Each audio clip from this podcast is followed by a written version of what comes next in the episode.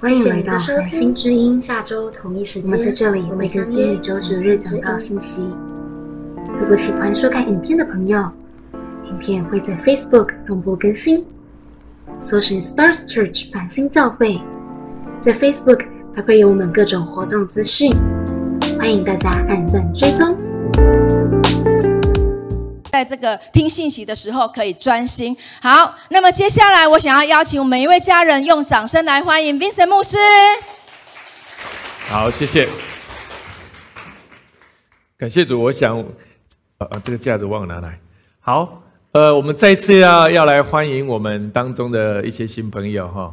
呃，新朋友再次挥挥手好吗？我们给他们一个热烈的掌声哈。我想，呃，这个家是一个新的教会，我们很欢迎啊所有的亲朋好友来到我们当中啊，透过聚会可以认识这个信仰，就像我们今天的啊小贤姐或者今天的新颖的见证一样，当我们藏在耶稣基督的里面，他就住在你我的里面当中，以至于你可以领受到你很难想象超自然的祝福在我们的心里面。我认识小贤姐。他他那时候他在上海的时候，那时候我们也是在呃在国内。他跟我说他要去一家公司的人力资源当总监的时候，我吓一跳啊！我心里想说，你不是很久没有上班了吗？谢谢公益，怎么你怎么可能那么厉害？然后去应征到那份工作，而且因为我的我做的是我在呃国内我也是做企业的顾问，我对这个人力资源市场我还蛮了解的。你没有带履历表。一点准备都没有。即使说真的，你履历表写中英文对照写的很好，你还不见得会被录取。他说：“我就是履历表。”我听完我说：“哇，那个是 amazing 啊，真的是神机骑士。”我们再次给神一个掌声。我们当中当老板的人，在外面当工作人，你你有哪一个人要应征没有带履历表，你还会在那让他坐在里面吗？你他妈说：“哎，对不起，你要不要先回去一下，下次你再来。”我觉得上帝当他要开一个门的时候，你很难想象那个是真的是 the door of the miracle 是神奇之门。所以今天我们的主题谈到说找到我的人生路，my way maker，因为是说上帝是为你开道路的神，maker 就是帮你开道路的神。我们要看一下上帝如何为你我开道路。哎，我调一下好了，太好了，这还可以调整。My Waymaker，刚好上周是复活节，然后这一周是复活节之后的新的主日。在我说过，上周在全世界有二十四亿人在庆祝复活节。在上周，呃，你有来这边，你有被祷告祝福的人，请举手。很多，对不对？呀，而且上周有很多的神机骑士，我们再次给谁一个掌声？太多了。我们有蒙眼睛的，然后祷告出你的状态；我们有吃东西的，要祷告出你的状态。神把很多的创意的祝福放在我们教会。当然，我们希望说未来的啊，可能有每隔一段时间，我们就可以做这样创意的服饰。所以，上帝他透过复活节开启你我人生当中新的道路，这是今天我们要讲的主题。那在讲这个主题的时候呢，待会有一个故事是这样子，我们来看一下《路加福音》的二十四章十三节到十六节。这个、这个、这个经节在讲什么呢？正当那日是什么意思？就是说那一天耶稣礼拜天复活的时候，那个坟墓就空了，所以门徒完全找不到耶稣的坟墓的里面的那个遗体。他想说：“耶稣跑到哪里去了？”所有人会非常的慌张，所有人甚至很害怕。是如果耶稣不见了，可是他不是复活，他被别人偷走了，或者他的尸体被人家怎么样拿去干嘛了？那怎么办？我们所信仰的神不见了，那到底我信的是真的还假的？所以当时的背景是这个样子。所以我们来读一下这个圣经节。来，正当那日，门徒中有两个人往一个村子去。这个村子名叫以马五斯，离耶路撒冷约有二十五里。他们彼此谈论所遇见的这一切的事，正谈论相问的时候，耶稣亲自就近他们，和他们同行。只是他们的眼睛迷糊了，不认识他。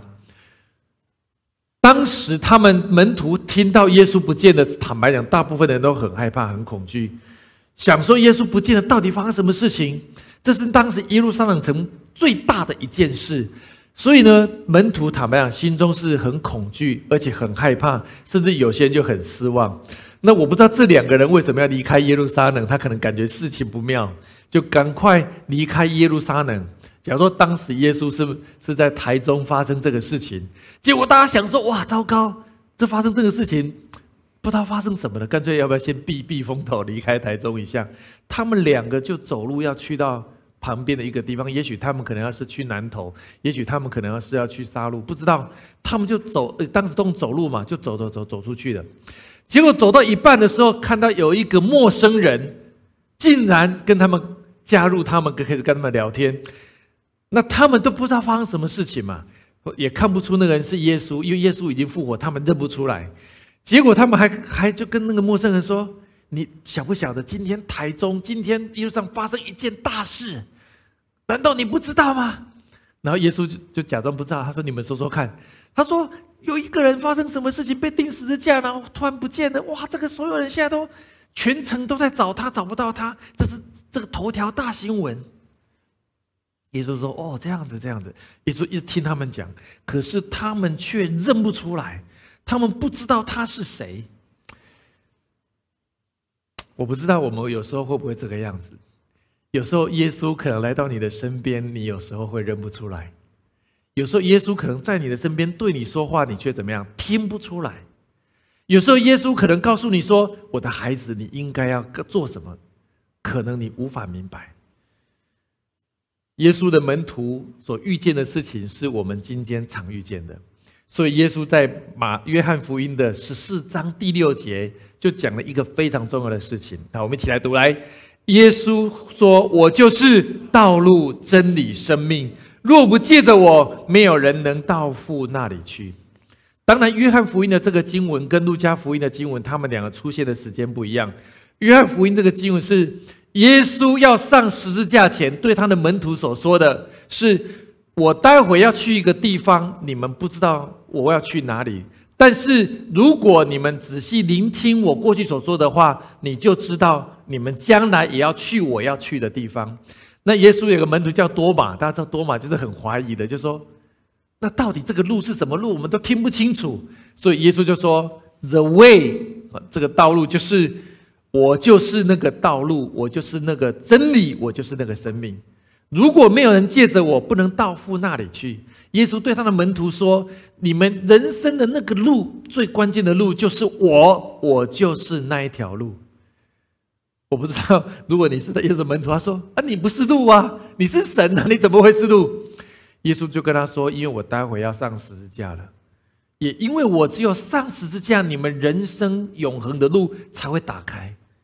不然的话，我们的路可能就是还是按照人的世界去走我们想走的路。你生命永恒的道路会因为我。”接下来要做的事情，你的道路才会开启，而且这个道路，我上周说的是永恒的路，从现在到见主面的时候，这个都是为你开启的。所以，我们四月份的信息，这周我要讲道路，下周讲真理的讲员很重要，你一定要来听。下周就是美智牧师要来讲圣灵的风吹来，然后最后一周会讲到生命。所以，接下来这三周非常重要，鼓励你都来听。为什么耶稣会讲道路？为什么耶稣会讲真理？为什么会讲生命？可是，如果你仔细想，今天全世界的人，每一个人，包含你我，就像小贤姐在职场一样，我们是不是都在找人生的道路？对不对？学生在找求学的道路，职场的人找求职的道路，家庭的人在找家庭的道路，退休的人在讨退休的人生下半场。然后，所有在研究科学、研究知识的人都希望研究自己研究的东西对的，对不对？不是错误的，不是会过时的，就在研究，在我要找到那个真理。我像我所研究的东西是存在这世界的真理，而不会是怎么样褪色的。不会，我今天研究发表完，下个礼拜就说啊，对不起，那过时的。而且，所有人都在找怎么样？找生命，不是吗？你我都很需要生命，你我都在寻找生命。耶稣说：“他就是这个三个重要答案，他是道路，他是真理，他是生命。”我真的很渴望说，我们今天所有的新朋友跟我们的家人，如果你还没有信主，还没有受洗，我很期待你真的透过耶稣基督的认识他，你可以找到你生命当中的新的道路、新的真理，还要找到新的生命。我相信上帝要极大的祝福你。所以，如何找到我们的人生路？How to find our way in life？如何找到我们人生的人生路？大家知道这个图是什么吗？这个上面这个绿色的图是什么？迷宫，对不对？你有玩过迷宫的，请举手。哦，不错嘛，哈。我我之前跟美智姐去，我去什么地方我忘了，有个山上，它有一个类似这样的东西，然后也是一个迷宫。那因为它的那个树的高度是超过你人，你所以你看不出你的方向。然后那个那个，哦对，没远。然后那个岛有时说你从那边进去，然后终点可能会在那边，但是你们就开始去找吧。你进去发现啊，你真的如果看不见的时候，哇，真的找不出来，真的找不出来。就花了很很多时间，有些人可能很快找出来，他是运气好；有些花很久的时间才找出来。其实我们生命当中常常也会是如此。所以我今天要给大家三个很重要的主题，在我们的周报里面你可以写下来。第一个是带着愁容前进的旅程，带着愁容前进的旅程，A journey forward with a sad face。你有没有带过愁容在找你人生的路的经验？有没有？我相信我们大部分都有。我们今天的女主角见证女的心莹，她在找她在疫情的时候，面对一个很不容易的过程，她是带着愁容面对她的工作，她带着愁容面对她的房屋出租，她带着愁容，甚至她得到了忧郁症。其实，在疫情当中。你如果看这个 WHO 的研究报告，是全世界在那个当中遇到心理健康疾病的人的比例是非常高的，因为这个整个疫情让我们的经济、让我们的求生的状态、工作的状态，甚至家庭的状态，甚至健康的状态，甚至我们的亲人跟亲友遇到这个事情，我们都非常的难过。所以，我们生命是带着愁容，我们带着愁容，我们就不知道我们要去哪里，甚至我们失去了方向。所以我们看路加福音的十七章、十八章，就讲这个两个人要离开耶路撒那两个人的状态。耶稣对他们说：“你们走路彼此谈论的是什么事呢？”他们就站住，脸上带着愁容。两人当中有一个叫格留巴的，回答说：“你在耶路撒冷做客，你还不知道这几天在那里所出的大事吗？”所以他们两个带着愁容，匆匆忙忙的离开耶路撒冷，很忧愁，很忧愁。到底耶稣跑到哪里去了？全世界都在找他。他们很担心出问题，赶快带着愁容出去。可是耶稣就跟他们说：“你们到底发生什么事情？”他们说：“他们不知道。”他说：“你不知道吗？这么大的事情，我们心中会非常的忧伤。”我今天在祷告的时候，呃，我特别感觉到说，神今天要医治我们当中，你现在仍然有忧愁的人。我特别感觉到有两种人，我们今天为你祷告。第一个，你现在是为你的家庭有一些忧愁的人，可能是因为你跟家庭家人的关系，可能是你的孩子，可能是你的先生，可能是你的太太，还有我特别感觉，也许是你的父母亲，你生你为他们现在的现状感到忧愁。这个关系的忧愁让你有一些纠结，甚至你试的很多的结果好像不是很好。我觉得今天上帝要医治你的忧愁，阿门吗？上帝要帮助你的家庭的那个结是可以被解开的，因为上帝也让这个忧愁的门徒最后是找到答案。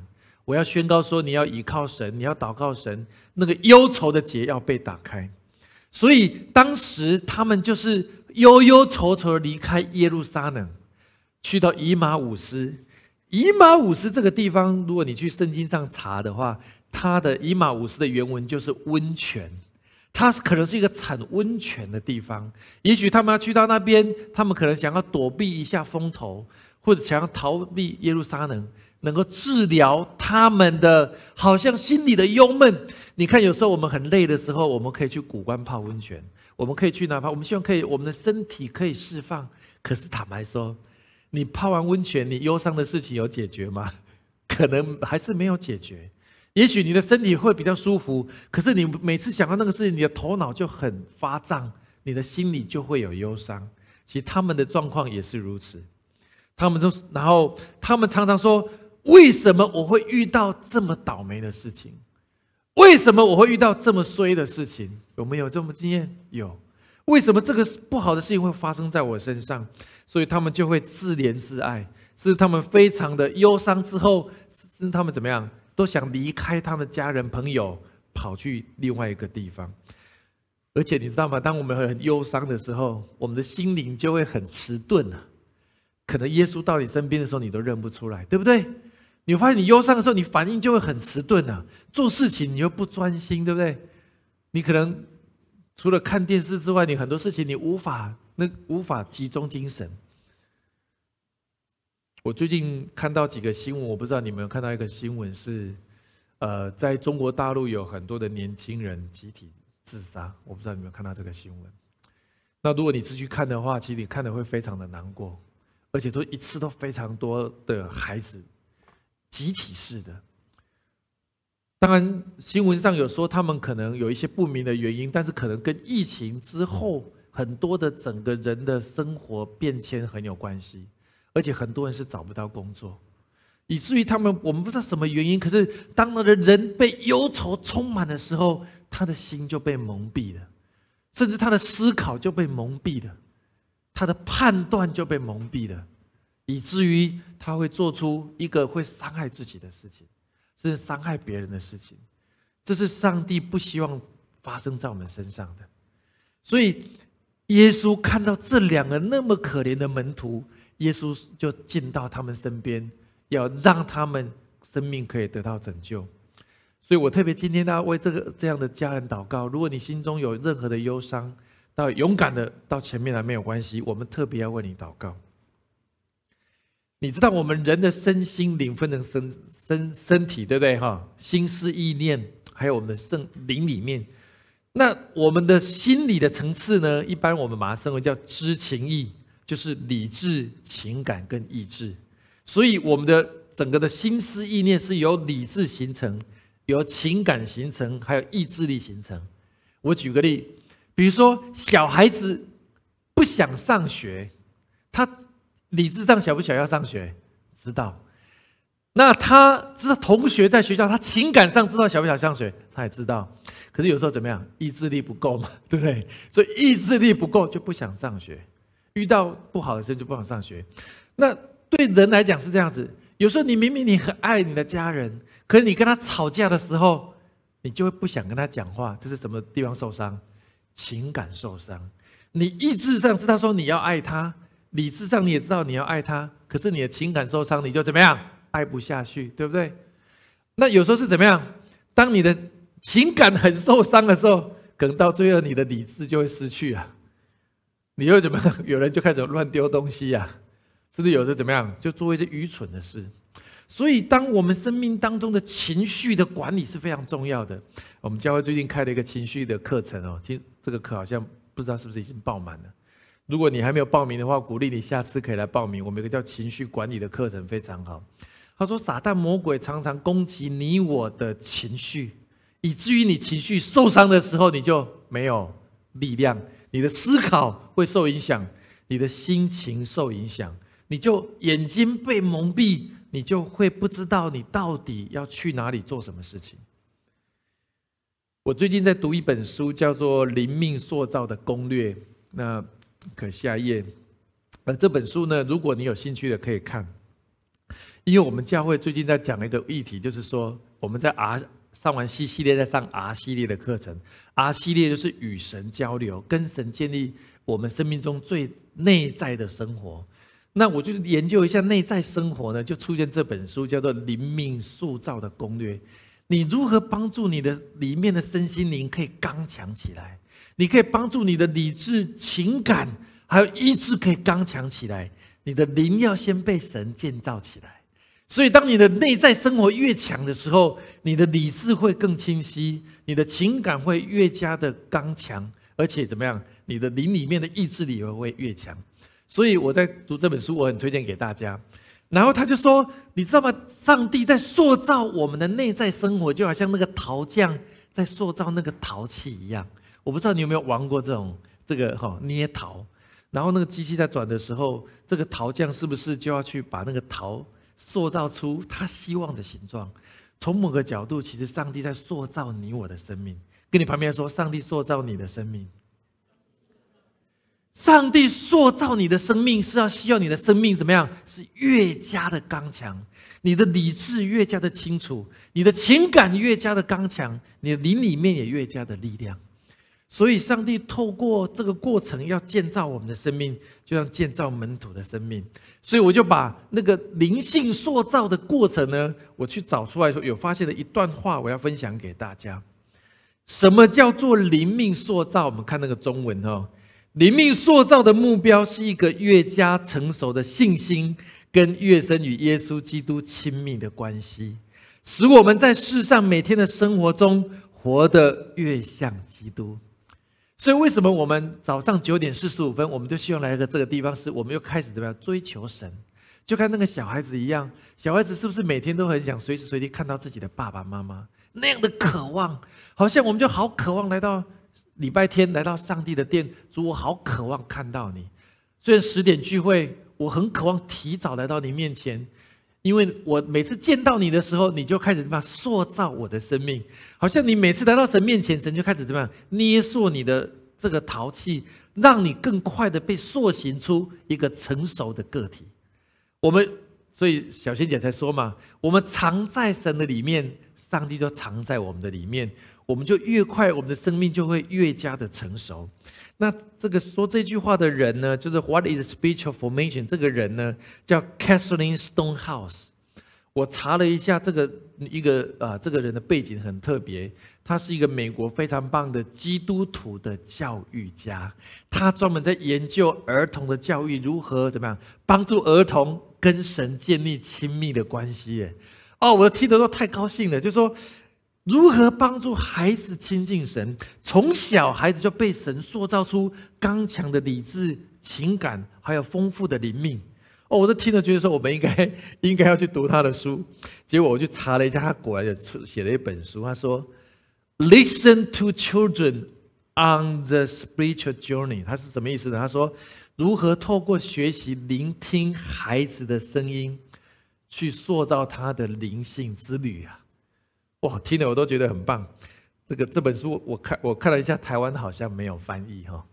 就是说，你透过聆听孩子，跟他交流，可以塑造他的生命，好像上帝也很渴望我们跟他交流，上帝的塑造我们的生命是一样的。所以，如果今天你生命当中仍然有忧愁的人，呃，我相信你今天到面前来，神要塑造你的生命，你的生命会被建造起来，越加的刚强。第二个。这一段旅程，他们从耶路撒冷走了二十五里，走到呃这个以马五斯当中，它是一个陪伴对话的旅程。刚开始是忧愁的旅程，好像很忧伤的离开，要去到以马五斯，结果耶稣加进去，跟他们进入一个 joining a company conversation，开始跟他们有个生命的对话。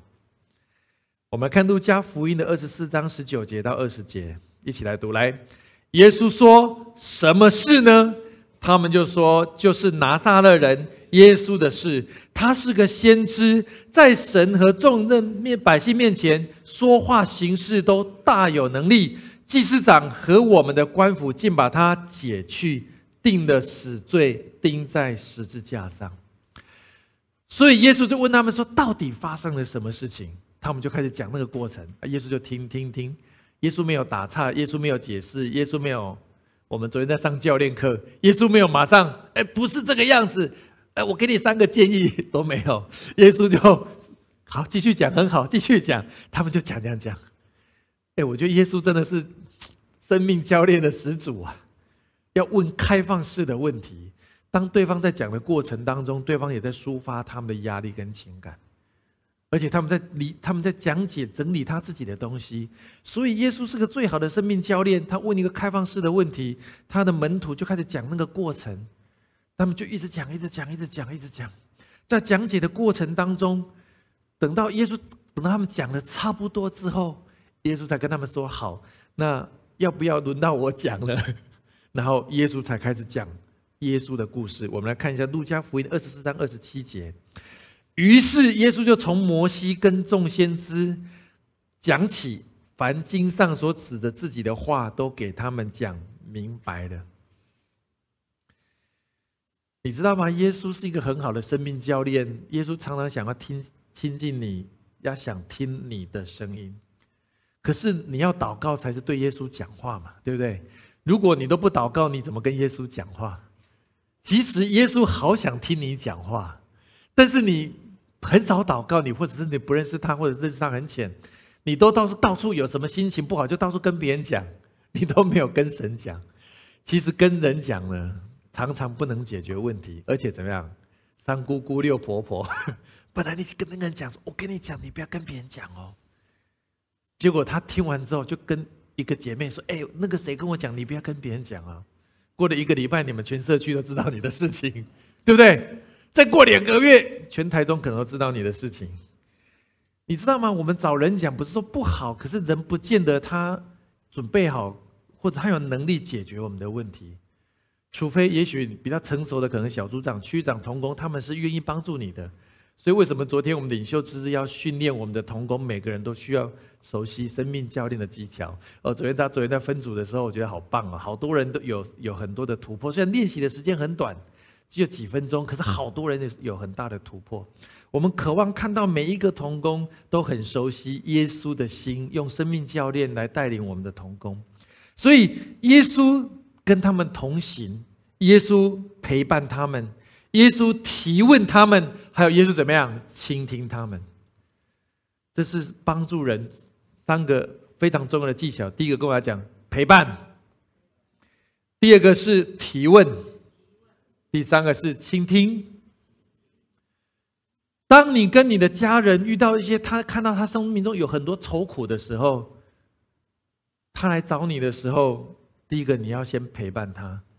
你不要说你不要烦，你不陪伴他，他就怎么样？他就找别人陪伴他，就这么简单。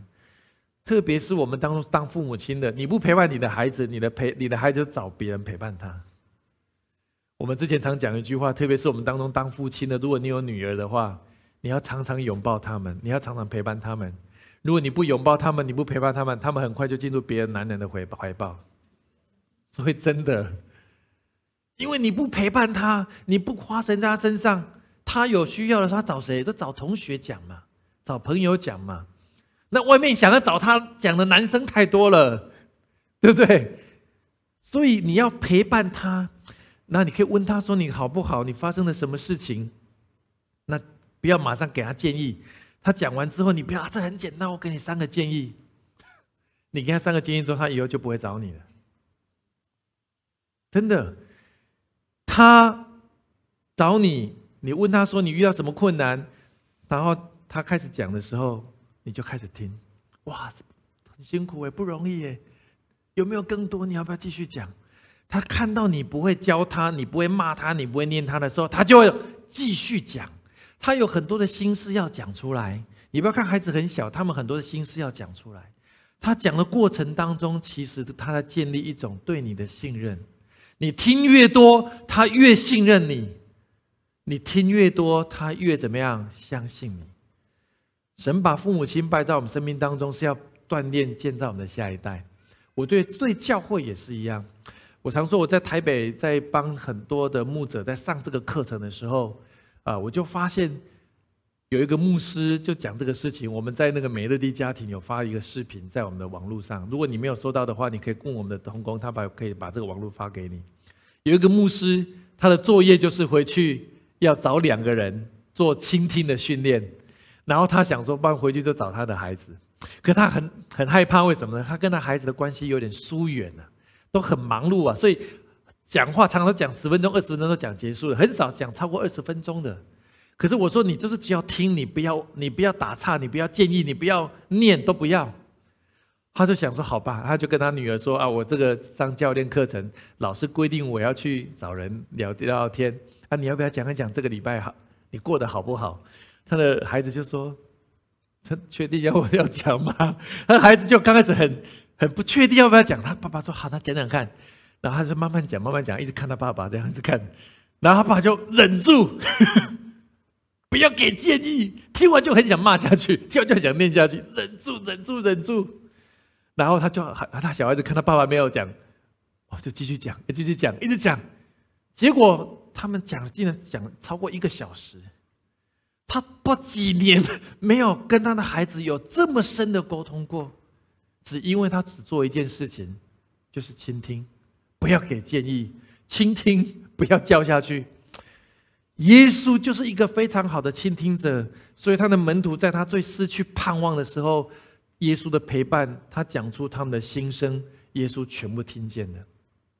所以跟你旁边说，耶稣想听你的心声。耶稣非常想听你的心声，耶稣渴望你跟他讲你的心声。真的，耶稣要透过你跟他讲心声的时候，他很渴望聆听，他渴望陪伴你，他也渴望分享生命中的奥秘。所以门徒听完之后，就等于是进入与神交流。与神交流是我们一生当中最重要的一件事。因为上帝渴望与我们交流，他那么爱我们，他是创造宇宙的神，而且是那么爱我们的神，他渴望跟我们交流。你很难想象，上帝的心是如此的爱我们，如此的想跟我们交流，超过世上一切的君王。有一段话讲到说：“A moment in the presence of God can change many stories in your life。”与神同在的片刻，可以改变你生命中许多的故事。就像我们九点四十五分，我们来的时间很，就十五分钟，我们进入与神交流，好像你的心就安静下来。你一个礼拜在外面忙忙碌碌，那么辛苦，这个家是为你所设立的。当你礼拜天来到这里的时候，你的心安静下来的时候，其实上帝会让你的理智就会变清楚，上帝会让你的情感会变得安定下来。上帝会让你的灵会更苏醒，所以为什么亲近神、与神交流那么重要？他的门徒带着愁容，连人都认不出来。我们常常就是这样子，我们带着愁容，我们常常做出错误的判断，甚至最近不是政府在普发六千块吗？有人带着愁容去领六千块，很多诈骗集团就要等着要骗他的钱，搞不清楚。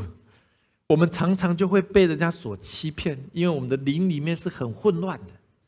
所以，亲爱家人，与神交流会让你的生命为什么会有力量？因为你的灵是清楚的，你的头脑是清楚的。美国前阵子有一个大学叫 Asbury Revival，大家都知道，叫雅斯本里的复兴。这个大学是一个没有名气的神学院的大学，没有什么名气。在呃美国的中西部很小很小的镇，可是它发生了一个最大的复兴。可是事实上，一九七零年代在 Asbury 如果去查，他曾经也发生过一个很厉害的复兴。在那个复兴的当中的时候，其实有一个牧师叫 David，那时候他很年轻，他参加那个复兴之后，他的人就改变了。有一天他回到纽约的时候，他在纽约看到一个故事是这样子。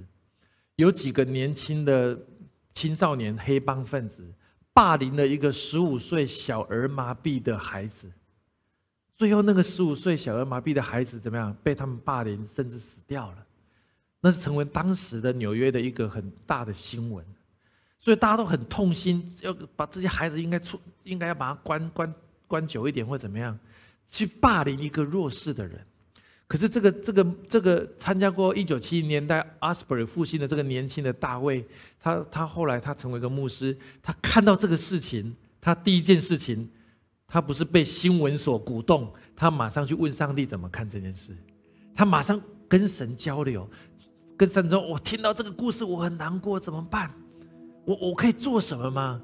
结果上帝竟然给他一个声音，他说：“你要去帮助这几个。”霸凌别人的年轻人，让他们可以认识我。可是当时的社会的环境不是这样子，大家都是一片骂声嘛，对不对？这些孩子没有用的，没有救了，怎么？那我怎么去帮助他们？结果他就去找，透过很多的管道，因为那些人已经被拘禁了。可是这件背后有一个黑帮的一个头头是波多黎各人，他不知道怎么找到，找到那个人，跟他说，因为这个事情，这些孩子。将来他的人生就变也走到另外一条路。我想帮助他们。那个黑帮那个老大就把刀子拿出来，他说：“我可以马上杀死你，你真的还想做这件事情吗？”你知道，通常我们听到这个事情，我们就会就算了吧，对不对？意思说这是我们家的事，你牧师你不要管这事情，我可以马上把你杀死。你知道那个那个牧师怎么跟他说？他说：“如果你把我切成一千块，一千块的每一块的肉。”都要对你说，上帝要祝福你。哇，那个人 shock。即使我杀死你，你都要祝福我。你知道那个人后来就悔改。那个后来那个人就认识，因为他没有看过这样的人。阿斯伯瑞在今年年初再次一个很大的复兴，是因为他们渴望与神交流。他们渴望与神同在，因为只有神可以改变他们生命中的每一个故事。也许我们过去生命中有很多很不好的故事、哀伤的故事，甚至像那个黑道有很多很多很糟糕的故事。耶稣仍然可以改变他生命中所有的故事，只要跟上帝有一个纯全新的交流。我不知道我们家人，你渴不渴望你在有生之年经历 Asbury 的复兴？你渴望吗？你渴望见到这样的复兴，在我们有生之年看到神极大的降临在我们当中吗？我非常的渴望，我非常渴望繁星教会可以成为一个被神很深同在的教会。你一生就值了，真的是一生就值了。我相信你会被神很大的改变。神要完全改变你这个人，改变你过去的故事，甚至改变你未来的故事，进入一个荣耀的道路。第三个，这个旅程对那两个人，从一个忧愁的旅程，成为一个与耶稣对话、生命教练的旅程，最后进入一个改变人生的旅程，a life-changing journey。好像那个火车的轨道走到一个地方，本来你自己想好要走到一个地方去。结果耶稣把你咔嚓走到另外一条路。我听到太多这样的故事，因为人认识耶稣，人生很大的改变，不在他的计划之内。就像我们今天的心灵姐妹，她非常愁苦她的工作，她认识主之后，神很特别的让她经历一个新的丰盛。路加福音的二十四章三十节到三十一节。最后，他们呢？这两个人就来到了以马五斯，然后跟门徒坐下来，然后也邀请耶稣。那时候他们还是没有认出耶稣，坐到他们当中，就说：“让我们一起来吃饭。”就吃饭的时候，耶稣又做了一个跟他在定时价前一模一样，最后晚餐的动作。他一样拿起饼来，注谢的剥开说。这是我的身体，为你们舍的，你们应当如此行，是为了纪念我。门徒的眼睛突然被开了，啊！耶稣搞半天，我们走了二十五里，我才认出他是耶稣。你在我们人生常常是这样子，我们走在自己的道路的时候，好像我们每天是活着，可是我们的眼睛没有真的被打开。我们走自己的路，我们想自己的方式，做自己的生活，面对自己的愁苦，面对着生命中许多自己的故事。可是耶稣很希望把你的眼睛打开，那个眼睛不是你肉体的眼睛，而是你的心里的眼睛。他们被打开的时候，才认出出耶稣。认出耶稣之后，他们马上做了一个很重要的决定，在二十四章的三十二节到三十三节，他们彼此说，在路上。他和我说话的时候，给我讲解圣经的时候，我的心岂不是火热吗？他们就立刻起身回耶路撒冷去，正遇见十一个使徒和他们的同的同人聚集在一起。他们本来他就说，我跟耶稣那个讲话的时候，我还没有认出他，可是越讲，我心中就越火热。我的仇人越来越少，越来越少，我的心中越来越有力量，我头脑越清楚。我的眼睛越来越开启，直到晚上跟耶稣吃饭的那一刹那，我就发现他就是耶稣了。他们也许本来要在以马五斯避避风头两个礼拜，结果当场第二天赶回耶路撒冷，要跟门徒说耶稣复活了。人生的路一百八十度，本来要逃离耶路撒冷，躲到以马五斯，逃都来不及，结果第二天马上要赶回去。有有人这么笨吗？除非他被神改变了，他生命中充满力量跟勇气，做对的事情，而不是又继续逃，不知道逃到哪里去。亲爱的家人，我觉得耶稣在复活之后，要赋予我们这三个非常重要的祝福。他要让你的愁容要被消退，他要跟你同行。开启你生命中的智慧。第三个，他要改变你的人生，好让你原本计划的那一条路，可能你觉得不错。上帝说还有更好的，还有更不一样的，开启你的智慧，进入生命改变的旅程。所以，亲爱的家人，我觉得复活节之后的这一周，我很渴望我们可以领受一个全新的祝福。我心中有一个感动是。待会要为我们当中你任何有忧愁的人祷告之外，如果你还没有信主，还没有受洗，你待会是第一次来到我们当中的，我们特别要为你祷告。你是我们的 VIP，上帝要祝福每一个来到我们教会的人。还有一个，我特别觉得说，我们接下来可能我我在考虑，是不是我们在我们的周年庆，大概在八月初周年庆的时候，我想我们再办一个受洗。我真的很希望我们当中很多的人还没受洗的，你可以提早。因为你要抓住人生的时间，我必须说，我们人生的时间，我们不知道我们的人生时间有多少。我必须很真实的讲，每一个机会你都要把握。当你把握的时候，你的生命就会被神很大的祝福跟改变。我们一起来祷告，亲爱的耶稣，我们众人来到你面前，你的复活带起我们生命当中新的力量，你的复活开启我们生命当中新的道路。你的复活开启我们生命当中新的改变的旅程。如果我们当中还有没有人，你还没有相信信主，你还没有受洗，我要特别邀请你，我祷告一句，你跟我祷告一句。我相信上帝渴望住在你的生命来祝福你，亲爱的耶稣，亲爱的耶稣，我来到你面前，我来到你面前，在复活节之后这一周。